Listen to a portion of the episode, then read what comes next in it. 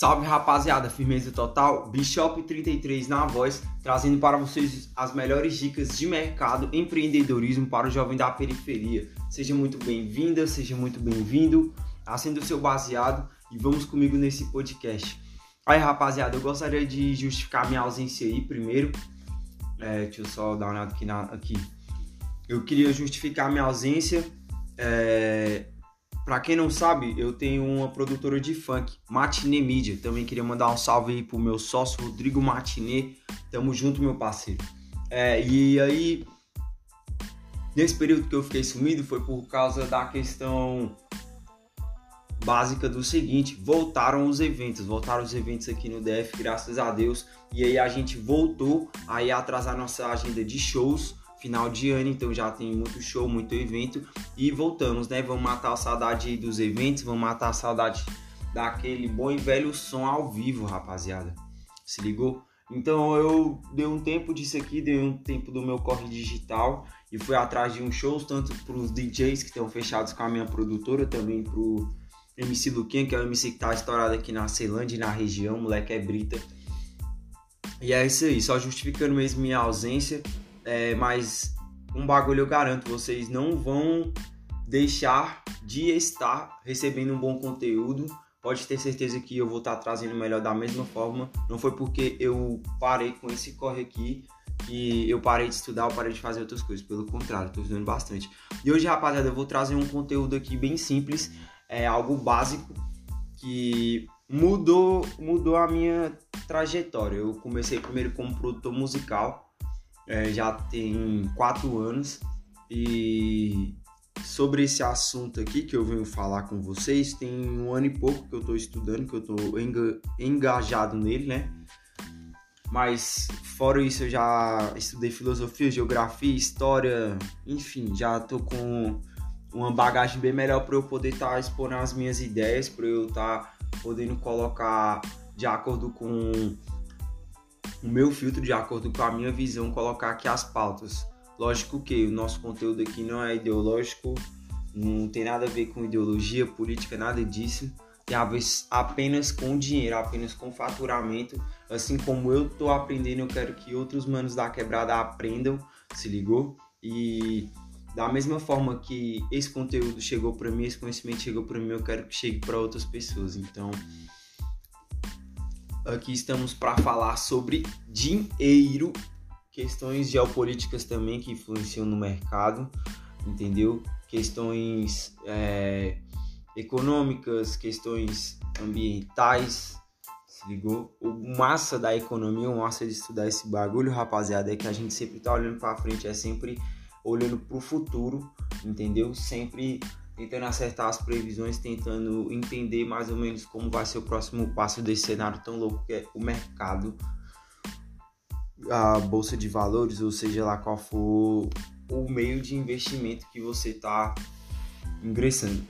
É, rapaziada, é, eu também queria comentar um bagulho aqui é, que eu tô achando muito engraçado, velho. Tipo, que loucura, né, velho? Tá todo mundo agora falando de, de mercado, bolsa de valores Bitcoin e tal. Que louco isso, né? Porque antes passava tão despercebido essa questão de, de dinheiro. É, eu sinto que o brasileiro ele tá despertando para falar de dinheiro. Antes, em outrora, eu lembro quando eu era criança, as pessoas falavam mal do dinheiro, falavam que o dinheiro era a raiz do mal e demonizavam muito o dinheiro, pô. Talvez por um, uma ideia cristã, se ligou, retrógrada que que veio castigando e também as ideologias que foram se implementando na nossa educação também que meu Deus do céu quando eu era mais novo é, primeiro nunca falavam de dinheiro na escola e sempre queriam colocar assim por exemplo o capitalista lá o dono das empresas como malvadão. Então se você via aquela pessoa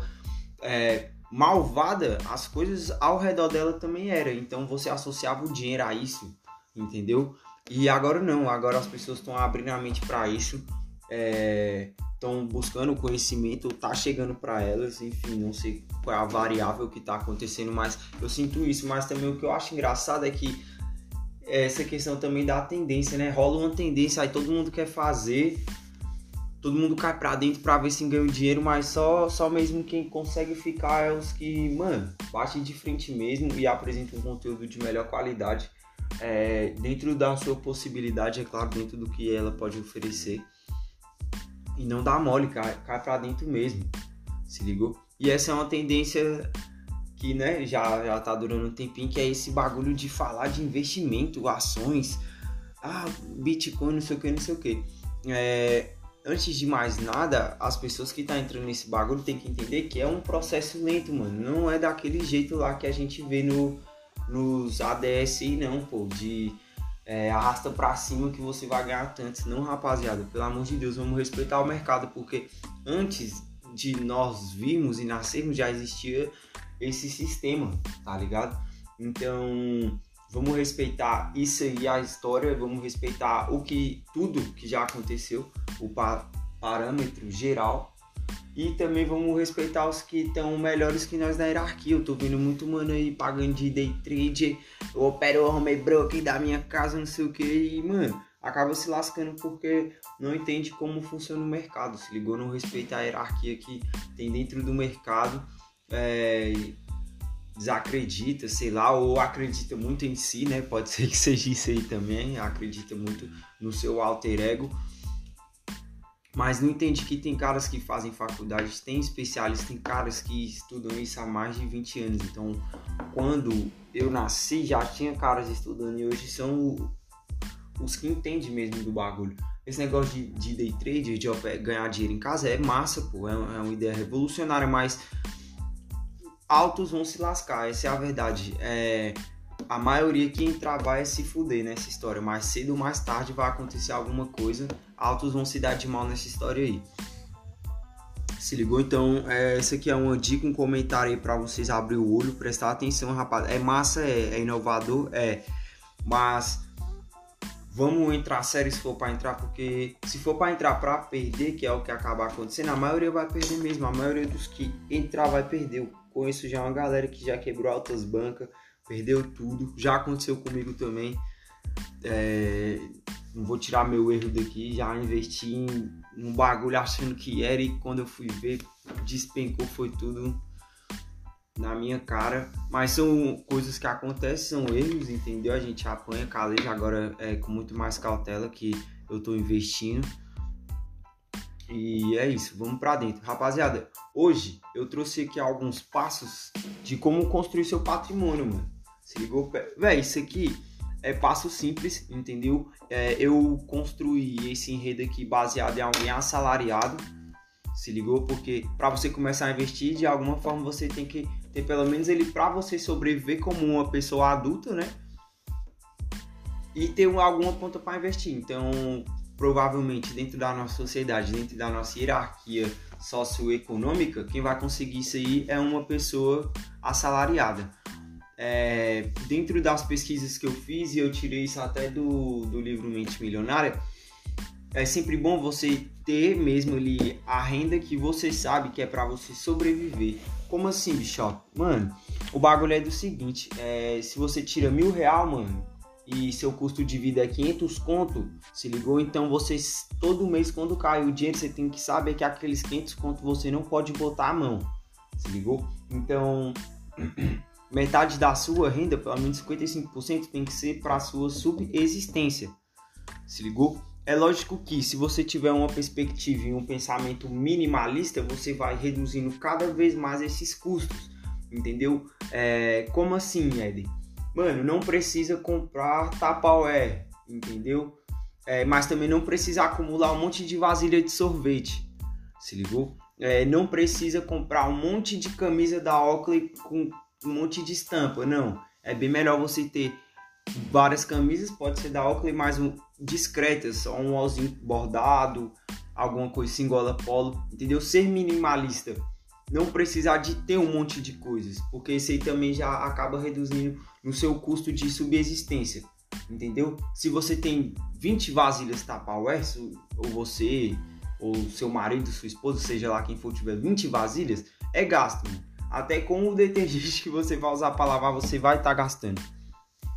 Então, 55% da sua subsistência, do seu salário tem que ser para a sua subsistência, pelo menos isso. É dentro desses parâmetros. É, os outros 10%, rapaziada, eu listei aqui como lazer, porque o lazer é, aqui no Brasil é ensinado para nós que se for para economizar, para poder investir, se for para ter uma re, reeducação financeira, você tem que cortar os lazeres, você tem que deixar de tomar seu café de manhã, tem que deixar de, sei lá, fumar seu beck se você fuma, entendeu? Não, rapaziada, essa é uma mentalidade muito pobre, não é cortar, você tem que manter aquilo, porque se você tentar cortar de uma vez, você fica três dias sem tomar café, mas no quarto dia você vai lá e toma um monte, ou volta a tomar e quebrar a sequência daquele planejamento econômico que você fez, entendeu? E não é assim que a banda toca. Então, você tem que tirar é, 10% ali pro seu lazer ali para você enfim, viver, né? Beleza. Olha só, rapaziada, é tem uma curiosidade muito importante nessa questão aqui da taxa de da, dessa questão da porcentagem que dá a sua subsistência. Você pode tirar uma pequena fração para investir já em alguma renda que vai dar arrenda, arrendamento, no caso, né? Vai gerar uma grana lá mais para frente e aí dentro desse panorama aí você vai ter uma renda passiva lá que está girando, pagando aqui os seus passivos, os seus gastos. Mas é lógico que isso é a longo prazo, mas pode acontecer de acordo com a sua reeducação, de acordo com o que você conseguir. Porque às vezes o seu custo de vida é de 55%, mas é porque você faz uma feira exagerada, você compra é, um pacote lá de TV por assinatura com um monte de canal, sendo que você só assiste alguns. Então, talvez a sua renda de subsistência diminua se você fizer essa reeducação financeira aí, beleza? É, 10% para lazer também, igual eles têm, tem que ter o lazer. E rapaziada, eu coloquei aqui de 10 a 15% para educação. Mano, você tem que pagar pela educação, você tem que pagar para aprender. Se ligou? O bom da internet hoje é que não precisa desse tanto de guru que tinha antes. Meu Deus, a educar para você aprender tal coisa na faculdade. Era tudo muito obscurantista, entendeu? E a internet veio e quebrou isso. Mano. Se você quiser aprender a apertar um parafuso, tem lá no Google, entendeu? Se você quiser aprender a formatar um celular, formatar um PC, também tem lá no Google. Se ligou? Então, a educação você tem que investir porque é o seu maior ativo, sem dúvida nenhuma. A educação é o maior investimento que você possa ter. Então, de 10 a 15% é pagar aquele curso, entendeu? Que você quer aprender, é... comprar. Geralmente a gente está comprando mais cursos, né? Nossa geração compra cursos. É, faz uma faculdade também, mano. Se você quiser fazer, se ligou? Pagar uma faculdade é investimento, a educação. E rapaziada, vamos lá. É, último passo que eu coloquei aqui como uma fração do seu salário, se ligou? Para você poder investir, isso é claro, tendo uma reeducação financeira, entendeu? Não é para você pegar lá o dinheiro de pagar as contas e jogar lá na, numa corretora lá, se ligou? E achar que amanhã vai ficar rico. Não é isso, é a longo prazo aí, é pelo menos no período de uns seis meses a oito meses, dependendo de o quanto você devia antes, se vai ser precoce ou se vai demorar para você se reeducar financeiramente.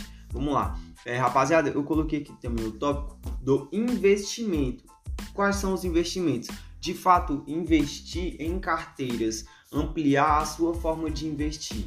Entendeu? Tem como você investir no tesouro, tem como você investir nos fundos imobiliários, nas ações, entendeu? Commodities hoje Bitcoin, enfim, rapaziada, uma série de carteiras, uma série de possibilidades de investimentos, entendeu? É lógico que não vai ser de hoje para amanhã que você vai começar a investir e é claro que você precisa primeiro utilizar os 10% ou 15% direcionado à educação para você aprender para você depois poder investir. É, o meu grande erro foi aprender um pouquinho sobre esse negócio de investimento e já querer ser o day trader, se ligou? E eu acabei foi perdendo a minha grana investida, tá ligado? Por quê? Porque eu não soube controlar minhas emoções e eu tinha pouco conhecimento do mercado. Eu aprendi um pouquinho ali, num curso ali, num vídeo de graça e tal. E rapidinho eu já achei que eu era o Brita. E não é assim que a banda toca, tá ligado? É... Mas vamos lá, rapaziada. Os investimentos. É... O bagulho é do seguinte: tem várias formas de investir, como eu listei aqui para vocês. E não só saber como investir, mas também saber e entender e respeitar o tempo que vai ter retorno para esses tais investimentos que você fez. Não são retornos imediatos. Por mais que tenha uma liquidez ali instantânea, de sobe e desce, sobe e desce, tem a oscilação, um dia fecha em alta, outro dia fecha em baixa, você tem que entender e respeitar o tempo de cada um. Cada investimento que você faz, cada carteira que você abre, tem um tempo certo para colher e você tem que respeitar todo o ciclo, entendeu? É, tem investimentos que de seis em seis meses você tem que nutrir ele, mas tem investimentos que todo mês você tem que nutrir ele. E tem investimentos que vai ser anos, anos até dar certo. Se ligou? Então, sem essa ganância do dinheiro fácil, é, o impacto da pandemia trouxe, trouxe essa perspectiva de ganhar um dinheiro fácil. É, muita gente ficou em casa, abriu-se muito e-commerce, abriu muitas possibilidades digitais, que de fato você não precisa se deslocar, entendeu? E aí choveu ao mesmo tempo de conteúdo sobre isso, porque é um mercado, rapaziada, é um mercado, entendeu? Para quem cria conteúdo e chegou a vez de criar esse tipo de conteúdo, foi a hora. E Tá chovendo até hoje e não para de chover. Por quê? Porque a pandemia estendeu o período de todos ficar em casa. Então não foi um hype que bateu e caiu. Se ligou? Foi um hype que bateu e permaneceu. Mas já que tá tendo todo esse mar de conteúdo, vamos aproveitar, vamos aproveitar esse nicho, vamos aprender a falar de dinheiro. Infelizmente o brasileiro não sabe falar de dinheiro e tá precisando aprender. Se ligou? É, mais tarde eu vou voltar com mais um episódio aí. Vou trazer um conteúdo aí, rapaziada, que é aterrorizante, tá ligado? É assustador, mas aí eu tenho certeza que vai mudar a perspectiva de vocês. É nóis, família. Tamo junto. Forte abraço. Bishop33 na voz. Me segue lá no Instagram, arroba Bishop33. É nóis.